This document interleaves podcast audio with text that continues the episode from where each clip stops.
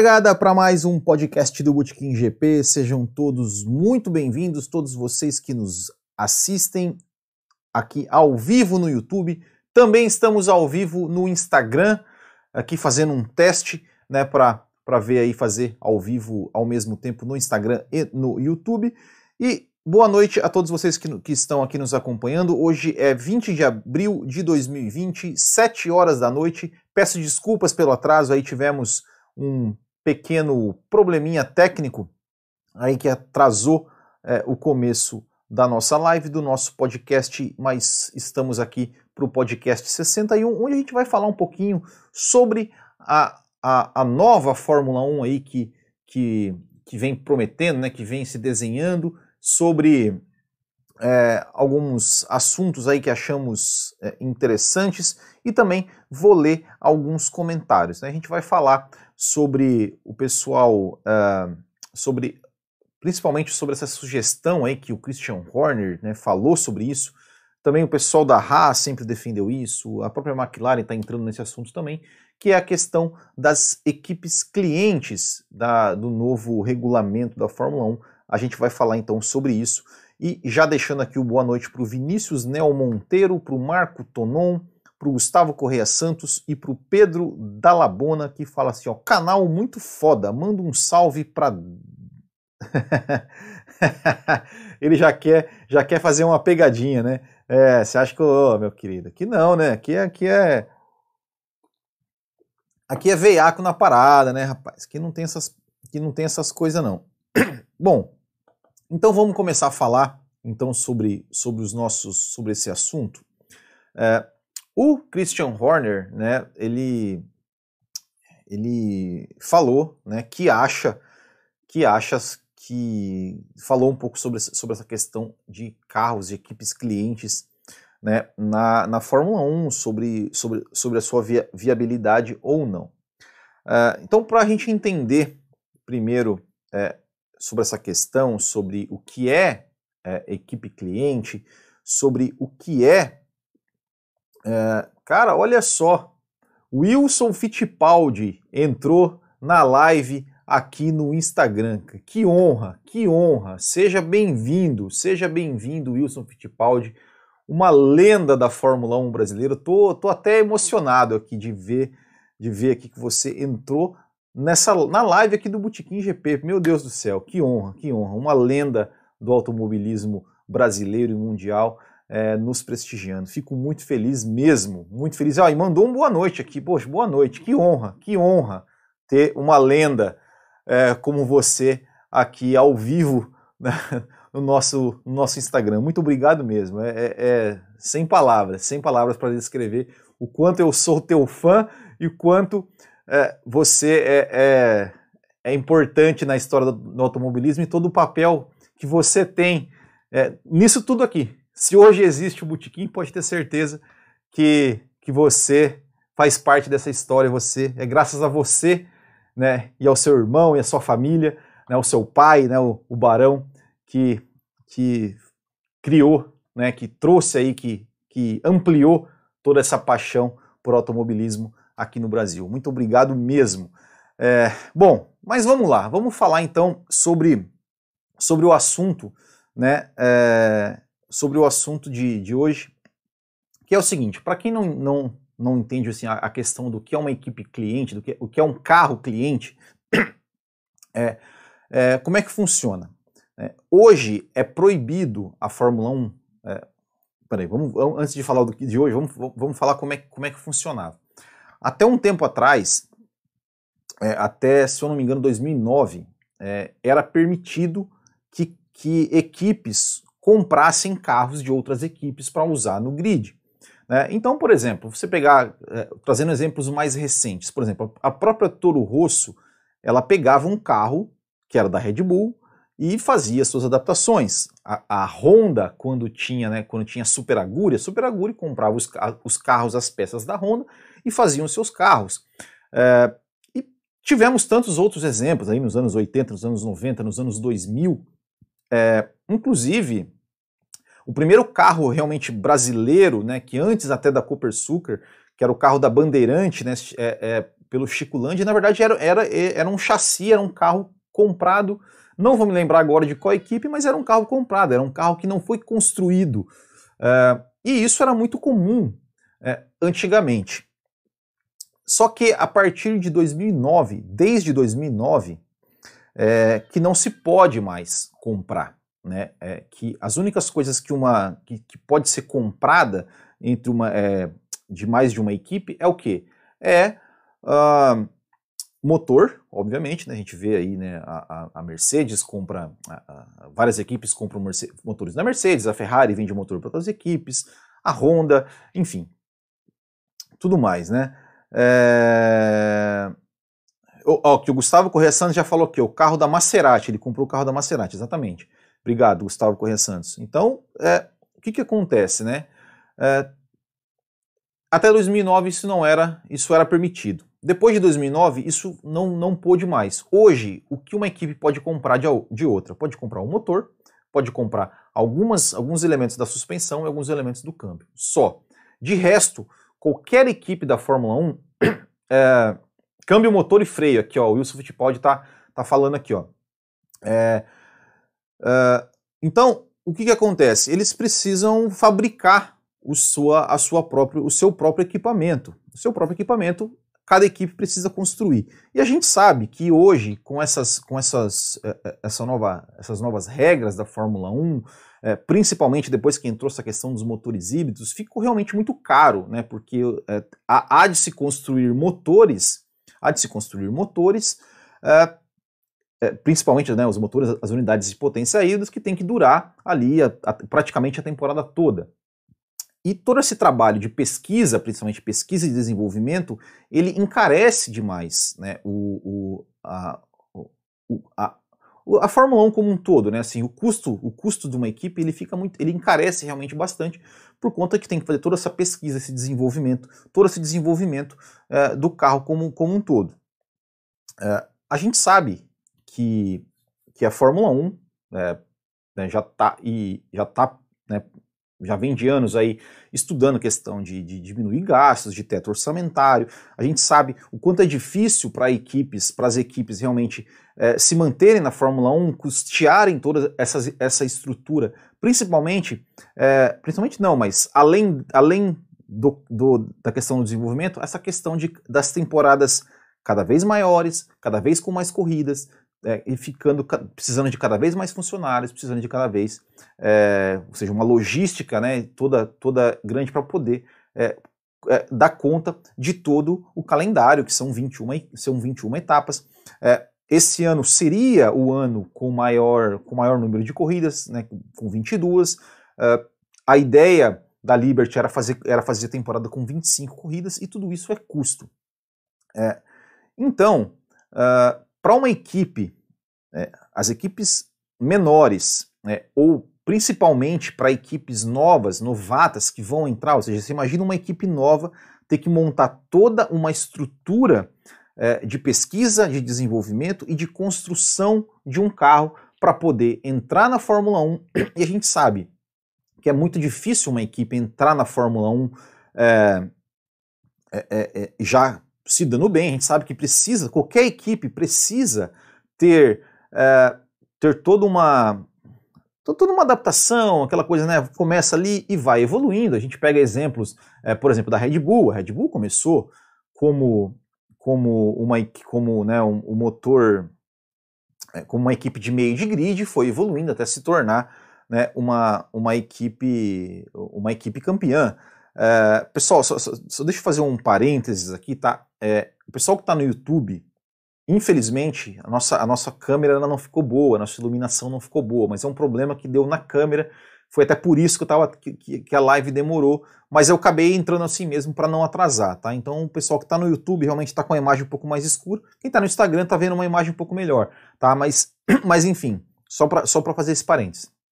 Como eu estava dizendo, então a gente sabe que todo esse, esse, processo de uma equipe que entra na Fórmula 1, ele precisa realmente ter né, essa, essa, essa adaptação, ou seja, não, não é, é muito difícil uma equipe entrar na Fórmula 1 e já entrar disputando o título. A própria Mercedes, ela entrou na Fórmula 1, ou seja, ela veio da Brown, né, a Brown talvez seja a única exceção, mas a Brau ela comprou uma estrutura é, que era da Honda, é, né, comprou uma estrutura já pronta que era da Honda, fez ali as adaptações e tal, e, e, deu muito certo. Né? Foi, foi ali quando teve uma mudança de regulamento, deu muito certo, mas foi uma exceção à regra. Né? E, a, e, a, própria Mercedes, depois que herdou né, a, toda a estrutura da Brau, ela teve, teve que né, penar, andou muito no meio de grid e tudo mais, até chegar onde chegou. E a gente sabe que esse processo, ele é, às vezes, é, muitas vezes, ele é, ele é ingrato, ele é, ele é, é até, até digamos injusto, ele é cruel. Por quê? É, é, é, aquele velho ciclo vicioso que a gente fala muito na Fórmula 1 ao longo do tempo, que é o quê? Uma equipe ela não marca pontos porque ela não, não tem dinheiro e uma equipe não tem dinheiro porque não marca pontos, porque a gente sabe que essa distribuição da, de, de, de recursos da Fórmula 1 ela é absolutamente injusta, ela é absolutamente desigual e ela absolutamente favorece as equipes grandes, maiores, que já têm é, mais recursos.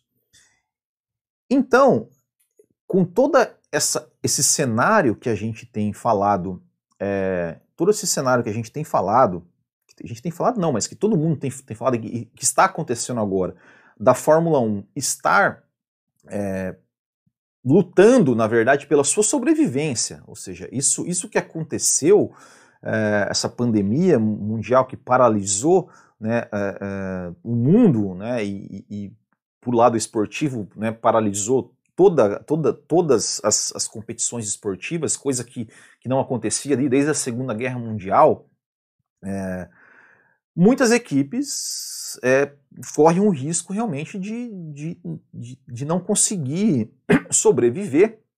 E a própria Fórmula 1 também, né? porque sem corrida, sem receita, sem dinheiro.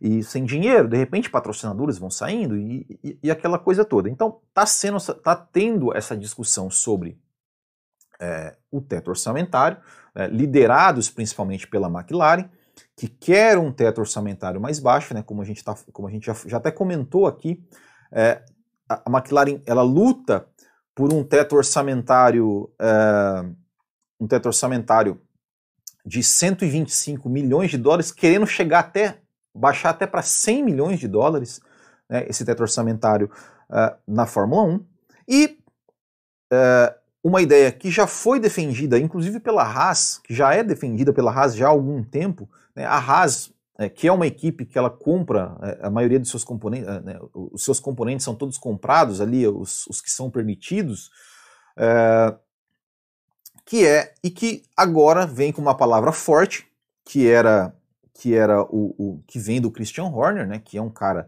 é, obviamente é, influente, obviamente que tem um peso a, a palavra dele, que é de que seja permitido novamente que equipes comprem todo um carro de uma outra equipe para poder competir no campeonato.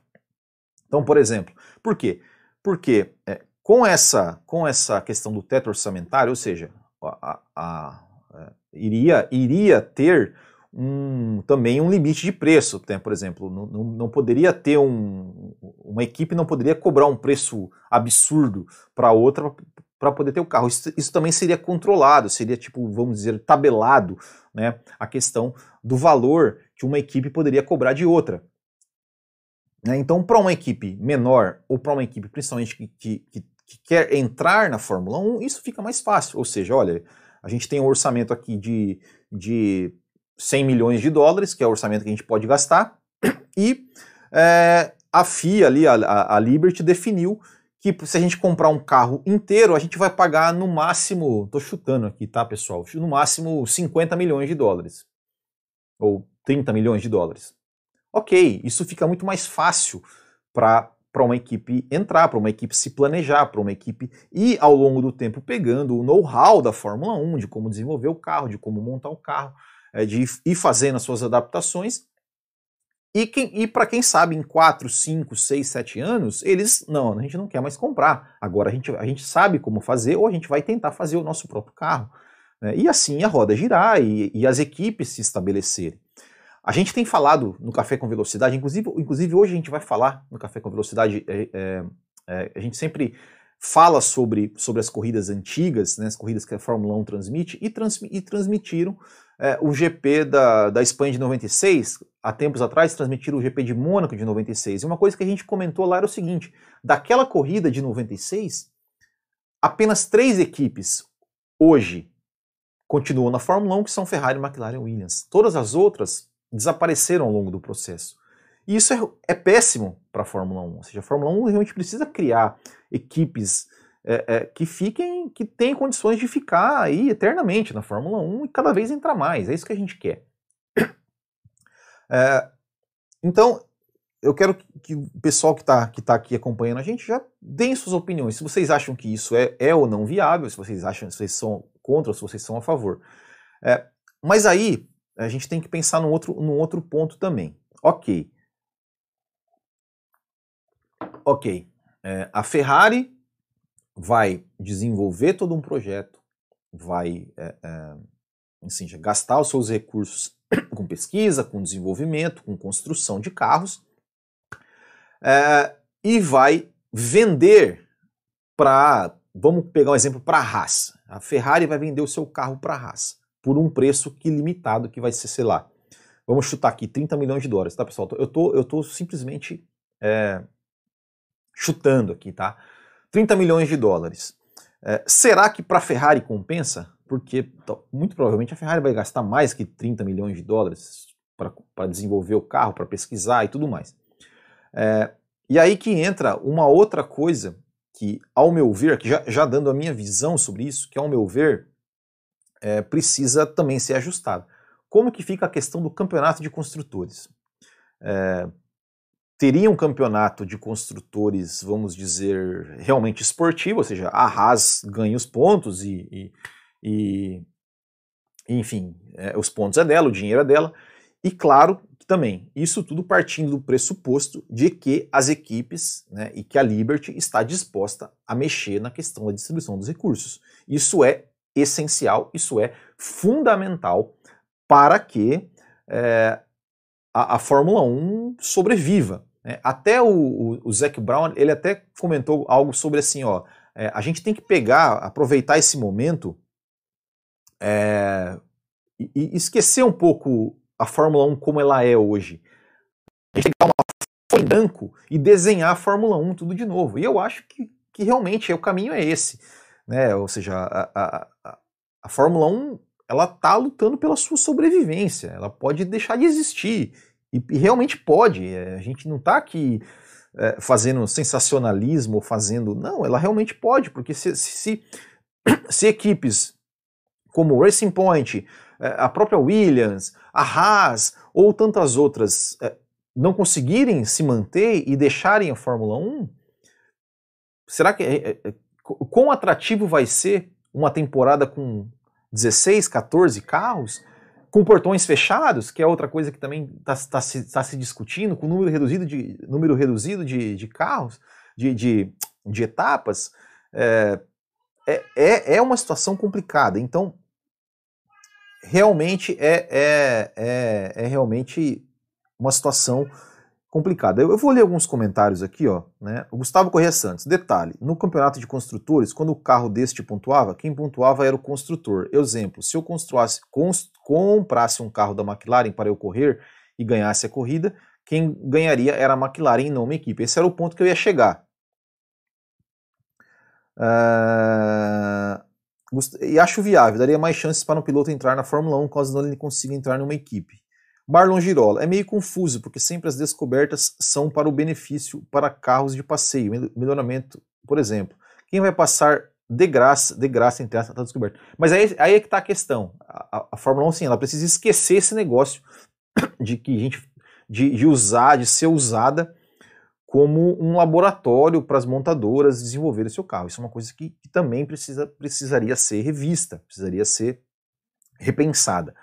É, mas isso que o Gustavo Corrêa Santos falou é, é, é uma verdade, ou seja, né, essa questão do campeonato de construtores é, poderia ajudar a, a, a balancear né, a questão do desempenho. Claro, equipes construtoras elas poderiam ganhar mais. Né? Por exemplo, a gente poderia ter um campeonato de construtores no sentido campeonato de equipes, vamos dizer assim, no sentido, ó, os pontos da Haas são da Haas, os pontos da Ferrari são da Ferrari, os pontos. E, paralelo a isso, um campeonato realmente de construtores. Ou seja, se a Ferrari vendeu os carros da Haas e a Haas marcou ponto, os pontos vão para a Ferrari.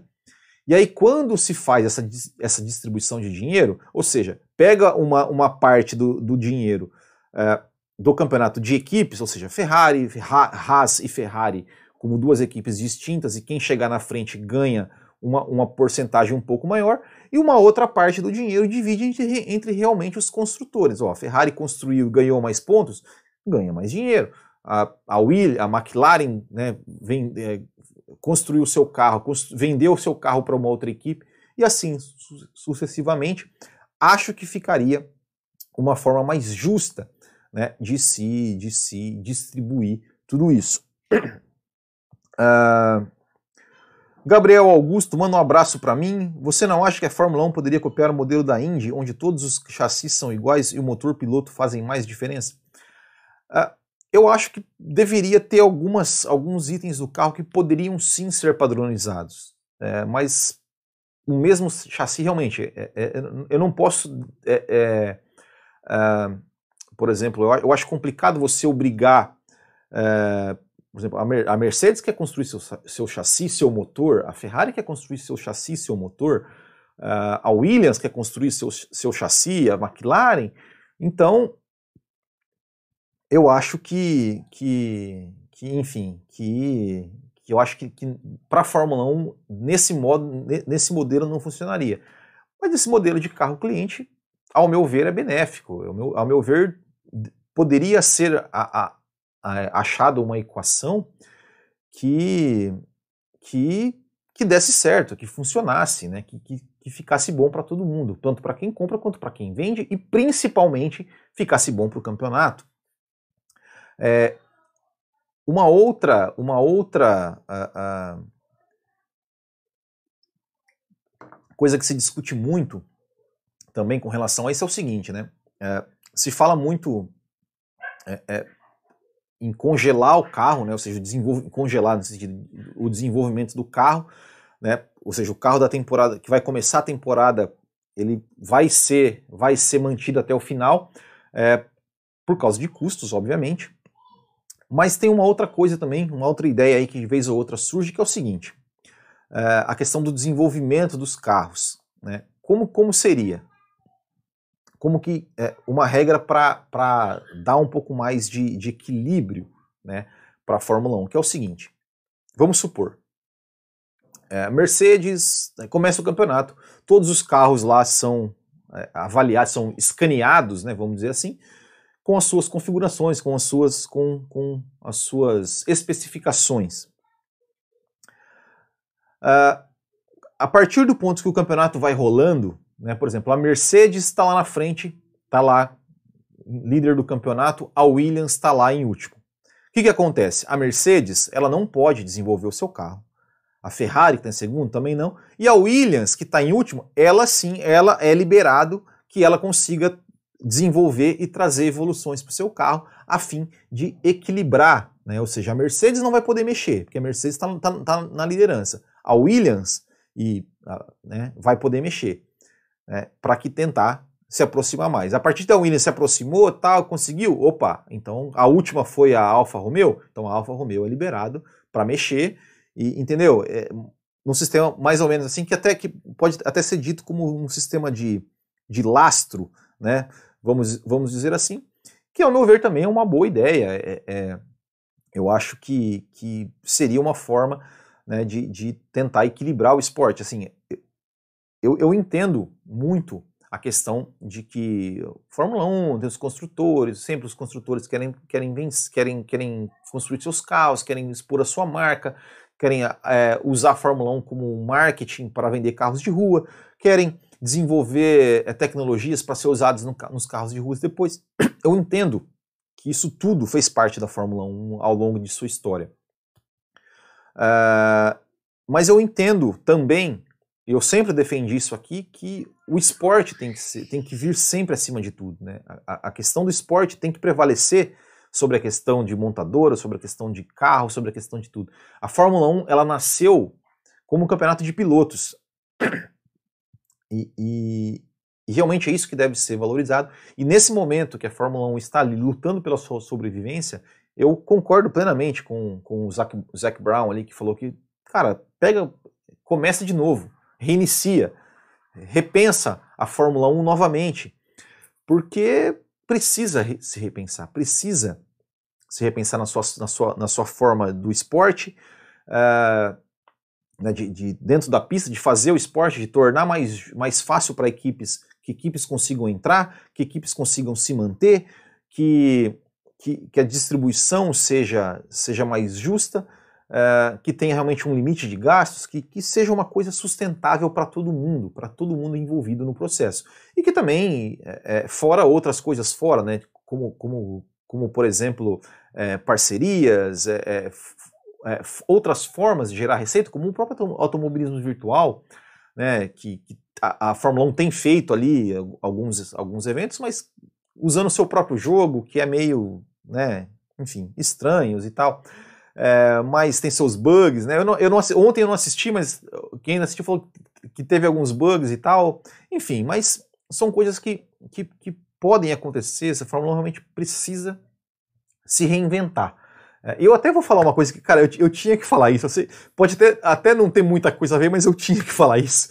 Porque quem acompanha, é, quem acompanhou no Instagram do Botequim, é, até no WhatsApp, né, eu fazendo com meu filho uma corrida de bolinhas de gude, que eu, que eu até vi, né, inspirado num canal que tem ali que faz corridas de bolinha de gude.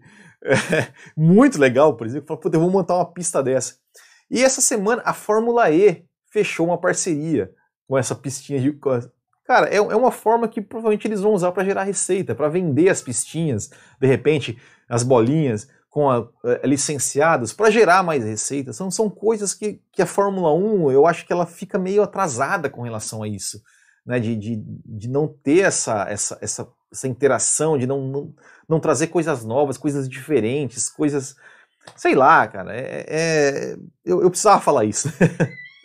uh, CDS Games. É... A Williams vai para o caixão logo logo, porque se congelarem os principais pontos de desenvolvimento, a Williams vai continuar tendo uma, um carro carroça. É, daí entra naquilo que eu falei, né? Sobre questão de que as equipes que estiverem mais lá atrás podem ser autorizadas a, a desenvolver. Fernando Bortolasso. Will, se as construtoras de chassis entrassem para construir para as equipes clientes e a Fórmula 1 liberasse os motores básicos, eu acho que é isso aí, é, é, é exatamente isso que a gente está tá falando, assim. Eu sou totalmente a favor, totalmente a favor de, de que isso seja liberado e de que se torne mais, mais tranquilo. Uh, se a Fórmula 1 tivesse suave na nave, se a Fórmula 1 tivesse um teto orçamentário bem rígido, sairia bem maneiro. Os carros iam ser muito mais iguais e seriam bem, bem mais emocionantes. Paulo Henrique 2020 mandando um salve Will. Gabriel Augusto, você acha que as equipes grandes aceitariam a regra do limite de gastos? Que argumentos poderiam ser usados para convencer as equipes a aprovarem esse modelo? Cara, o argumento é que assim ninguém rasga dinheiro, né? É, é, eu acho, eu acho que é isso. Eu acho que, que, que, que, as equipes grandes elas vão ser obrigadas a aceitar, porque, ou seja, é, não adianta nada Mercedes e Ferrari e Red Bull não quiserem e, e não ter, e as outras equipes não conseguirem sobreviver. Vão correr só seis equipes na Fórmula 1? Não vai. Então, enfim. É... Pessoal, deixa eu já aqui já mudar o nosso assunto, que eu tenho que ler alguns comentários. Mas antes, eu só queria aqui, é, primeiramente, agradecer aos apoiadores aqui do canal do Butiquim, né, que são o André Brolo, o Arthur de Souza, o Brown Kowalski, o Bruno Nóbrega, o Gabriel de Oliveira, o Gerson Machado, o Lucas Faria, o Marcelo Belmiro, o Marlon Girola, o Marcos Cândido, o Michel Feijó, Romulo Albares, Thiago Leite e Thiago Pereira, muito obrigado. E se você quiser tornar-se um apoiador do Botequim GP, gosta do nosso podcast, gosta do nosso canal e quer nos ajudar e entrar no nosso grupo exclusivo do WhatsApp, a gente troca uma ideia, a gente fala sobre Fórmula 1, fala sobre outros assuntos, faz aquela zoeira, é só entrar lá em apoia.se barra e fazer a sua contribuição espontânea, a sua contribuição mensal e contínua. E também convidar todos vocês a curtirem as redes sociais do Botequim GP, acessar o nosso site botequimgp.com.br, se inscrever no canal no YouTube, youtube.com.br botiquimgp, seguir-nos no Twitter e no Instagram. Inclusive o Instagram é o seguinte, eu tenho uma meta, eu preciso chegar nos 10 mil seguidores no Instagram, porque é, chegando nos 10 mil seguidores, eu tenho alguns recursos ali liberados, né? Então, assim, nós estamos com um pouco mais de 7 mil.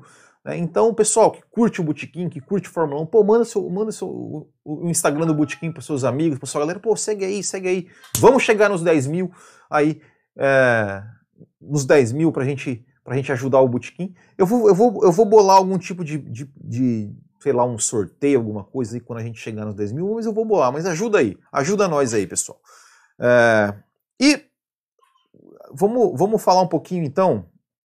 É, eu vou ler só alguns comentários que o pessoal deixou no YouTube. Eu, tenho, eu separei dois comentários só.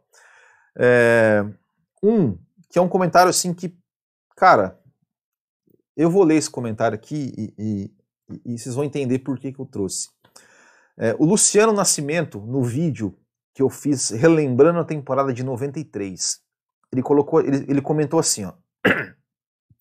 Eu aprendi a gostar de Fórmula 1 com meu irmão mais velho. E essa foi a última temporada que acompanhamos juntos. Porque, com a morte de Ayrton Senna em 94, perdi um pouco o ânimo para assistir as corridas. E no ano de 95, perdi o meu irmão exatamente no dia que fez um ano da morte do Senna. Cara, é... primeiro, pô, Luciano, é, é, é, eu não sei nem o que dizer.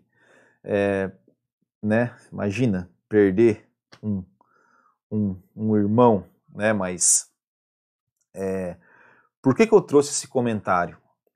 Porque o nosso intuito aqui do Botequim GP, é, a gente fala de, de Fórmula 1, dos acontecimentos da Fórmula 1 do, do presente, mas a gente faz muito vídeo, a gente faz comentários, a gente faz é, muita coisa relembrando a Fórmula 1 do passado. Como eu disse, é, como no próprio vídeo, né, eu fiz um vídeo relembrando a temporada de 93. É, e o intuito do Bootkin GP é, é, é, exatamente esse, assim, é trazer para aquelas pessoas que gostam da Fórmula 1, é, trazer as boas memórias, né, ou seja, eu, eu quando eu é, faço né, esses, esses vídeos relembrando temporadas, me vem na cabeça, tipo, ó, oh, essa corrida, puta, eu tinha não sei quanto tempo, eu lembro dessa corrida, eu lembro de ter assistido essa corrida na casa de tal pessoa, eu lembro de tá, essa corrida tá minha mãe, tá meu pai, tá... É, então, é, é, se, se por um lado, eu, eu obviamente, né, eu, eu, entendo toda a dor né, de, de dele, é, por outro lado, eu fico feliz que nós, do Botequim, que a gente conseguiu resgatar, trazer de volta lembranças boas, de épocas boas das nossas vidas, seja da infância, seja da adolescência, seja de qualquer momento, é, em que a Fórmula 1, é, é, ou seja, traz uma lembrança boa e, e, eu acho que esse é um, esse é um, esse é um, é um objetivo é, pelo qual a gente faz o Bootkin GP, pelo qual a gente vem aqui, faz vídeos, a gente produz conteúdo, justamente para isso, principalmente para trazer é, é, boas lembranças aqueles que acompanham a Fórmula 1 há tanto tempo, aqueles que já que se emocionaram com a Fórmula 1, aqueles que se emocionam até hoje, é, e enfim, né, que é, mando uma, um abraço aqui pro, pro, pro Luciano e obrigado aí por compartilhar essa, essa história com a gente. É, aqui o Cláudio Fofone falou que lembro desse comentário, muito triste. Uh, e também aqui o Thiago Borg aqui no Instagram comentando: Salve Will, trabalho do Boutique GP é ótimo sobre Fórmula 1. Valeu, muito obrigado. É, um último comentário aqui que é uma provocação. uma provocação do Diogo Gasso. O Diogo Gasso, ele comentou assim, ó. Ó, pra você ver, ele comentou num vídeo que não tinha nada a ver com o assunto, mas olha só que ele comentou. Ele falou assim: Will, eu sei que você já falou várias e várias vezes que o título de 89 do Prost foi merecido. Mas será que consigo fazer você mudar de ideia? Para e pensa somente uma coisa. GP do Canadá, a duas voltas o Senna fica sem combustível. E o do Japão, todo mundo sabe que foi roubado dele. Ou seja, duas vitórias que lhe valeriam o título daquela temporada. Prost para mim foi Prost foi para mim campeão com muita sorte, ao invés de merecer, como você diz. é, uh, Diogo, olha só. É, primeiro que assim, ó, falhas, quebras de carro fazem parte do automobilismo. Isso faz parte, né? É, e ok, o Senna em 89 ele realmente teve quebras. Teve o Canadá, teve, é, teve os Estados Unidos, teve, teve mais uma que ele quebrou. Teve em Monza, que ele quebrou também o carro ali, faltando poucas voltas do fim, que era também uma vitória certa. Isso faz parte, isso faz parte do, do automobilismo. É, agora, é, isso né, são, são nuances que acontecem, fazem, fazem parte. Tipo, por exemplo, é, ah, o Felipe Massa, em 2008, quebrou o carro na Hungria. Faz parte do campeonato, faz parte, acontece, né? É, da mes só que da mesma forma que assim, ó, por que que eu digo que o, que o título de 89 do Prost foi merecido? Porque o Prost foi constante. O Prost, ele pontuou em quase todas as corridas. Ele teve uma quebra que foi, se eu não me engano, no GP da França, que o Senna também quebrou, mas enfim. Uh, e o resto, ele, o resto ele foi consistente, ele não cometeu erros, e aí que eu quero chegar. Por exemplo, é, essas vitórias certas que você falou que houve quebras, mas e as vitórias certas que o Senna jogou fora? O Brasil, que ele quis dividir a curva com o Berger e com o Patrese, quebrou o bico, foi lá para trás. Ao meu ver, foi, foi uma, né? É, e principalmente Portugal. É, ok, retardatário tem que abrir e não tem que se meter no caminho. Concordamos com isso. Mas pelo amor de Deus, é o Nigel Mansell. O Nigel Mansell não é, não é, não é prudente você dividir uma curva com o Nigel Mansell nem valer numa posição. Com o Nigel Mansell retardatário, não, velho, freia, deixa o cara passar. Né? Deixa o cara passar, perde. Ele tinha uma boa vantagem, uma vantagem segura. Cara, freia, deixa o Mansell passar e segue a corrida e ganha. Mas não, vai querer dividir a curva com o Mansell, meu Deus do céu. Entendeu? Não, não, não vai, não vai. É, e outra, como eu falei, ele tinha que ganhar na Austrália e não ganhou. Errou de novo, bateu de novo. Então, realmente, o Senna ele não teve um. É, é, é, o Prost foi melhor do que ele. Foi melhor do que ele naquele ano. Porque eu vou te fazer um novo desafio. Por exemplo, 91. 91, o Mansell quebrou no Brasil. Né? O Mansell quebrou no Brasil. E estava pressionando o Senna, apesar de ter rodado, ter errado, mas ele pressionando o Senna. Se tem o Mansell naquele final ali com o Senna com problema no câmbio, era uma vitória certa para o Mansell. O Mansell quebrou nos Estados Unidos, estava em terceiro, mas quebrou. O Mansell quebrou no Canadá, no que né, deixou o motor em baixa rotação, mas quebrou. O Mansell quebrou em Portugal, em Portugal, que era uma vitória certa naquela altura do campeonato, ia fazer muita diferença no campeonato. Quebrou não, ali, né, teve o erro da Williams. São coisas que acontecem. Aí eu vou te dizer, então o título de 91 do Senna foi injusto? Não foi, cara, não foi. Faz parte, quebras, acidentes e tudo, faz parte, faz parte. Então, eu reitero, no 89, parabéns pro, pro Prost, fez uma temporada sólida, constante e ganhou. E ganhou o campeonato. Teve o lance do Japão? Teve. É, o, é, é discutível. É... Ó, oh, o Massa tá falando para você mandar. Massa e Ana, meus afilhados de casamento aí, ó. Obrigado aí por, por acompanhar a nossa live aí. Um abraço para vocês ali da Grande Mandaguari. É isso aí. Muito obrigado aí por, por nos acompanhar. É... Bruno Nóbrega, cheguei agora, já vi que o assunto tá bom. é... Uh... Will, eu não era nascido no tempo do Ayrton. Ele já era assim, idolatrado, popular e querido antes dele morrer ou foi só por causa da morte dele? Eu sempre tive essa dúvida. Não, ele, ele já era, ele era o total ídolo, mesmo antes de morrer. Claro que né, a morte, tanto é que, que por ele ser um grande ídolo, que a morte dele causou tantas e tantas comoções, tanta e tanta comoção e, e enfim. É, é isso, né? É, pessoal, é isso por hoje, né? Só para a gente encerrar aqui com o nosso quadro é, Hoje na História. Ó, hoje na História, hoje é aniversário, seria, né? Aniversário do Phil Hill, campeão mundial de 1961. Ele faria 93 anos se tivesse vivo, né? O Phil Hill morreu em 2008, aos 81 anos, se eu não, me, não errei a conta aqui. E também hoje é aniversário do Maurício Gugelmin, sim, fazendo 57 anos. Maurício Gugelmin que pilotou na Fórmula 1 entre 88 e 92, conseguiu aquele histórico pódio no GP do Brasil de 89. É, e então, parabéns aí para o Maurício Gugelmin. Até teve pessoas que no, que no, no Instagram perguntaram, onde é que ele anda e tal. Eu falei, é, eu vou, eu vou dar uma procurada aqui e tentar responder ali, tá?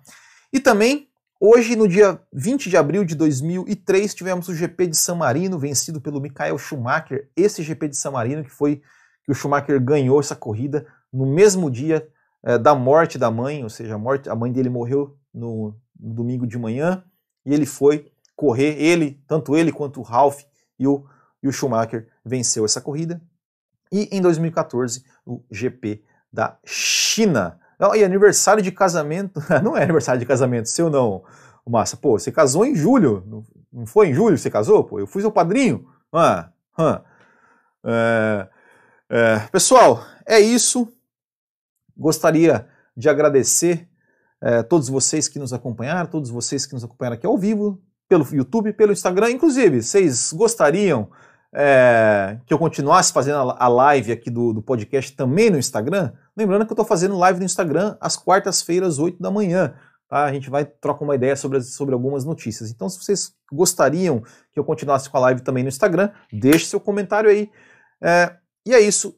Nos encontramos. Hoje eu ainda vou participar do Café com Velocidade, do Café com Velocidade, que geralmente sai ali entre, meia, entre 11 e meia e meia-noite. A gente grava, começa a gravar às 10 horas e publica o episódio entre 10 entre, entre 11 e meia e meia-noite. Oh, a Ana tá falando que no aniversário de casamento, não, ela tá te entregando aqui. Ó. É, é, então, é, no Café com Velocidade, e, e aqui a gente vai falar sobre essa questão da, da Fórmula 1 é, de portões fechados, das corridas de portões fechados, a gente vai debater isso, a gente vai falar sobre o GP da Espanha de 96, que foi transmitido no canal da Fórmula 1. A gente vai analisar o GP da Espanha de 96 com os olhos de hoje. E a gente vai falar sobre algum outro assunto que a gente ainda não definiu, porque quando eu entrei lá, a gente ainda estava em dúvida sobre qual outro assunto que a gente ia falar. Mas a gente vai falar. Então, se você não conhece o Café com Velocidade, entre na cafécomvelocidade.com.br. Tem lá os episódios. Eu estou participando de lá também. Sou um membro fixo do Café com Velocidade. E também, todas as segundas-feiras, tem podcast. Então é isso, pessoal. Muito obrigado a todos. Vou dar tchau primeiro pro pessoal do YouTube, depois pro pessoal do Instagram.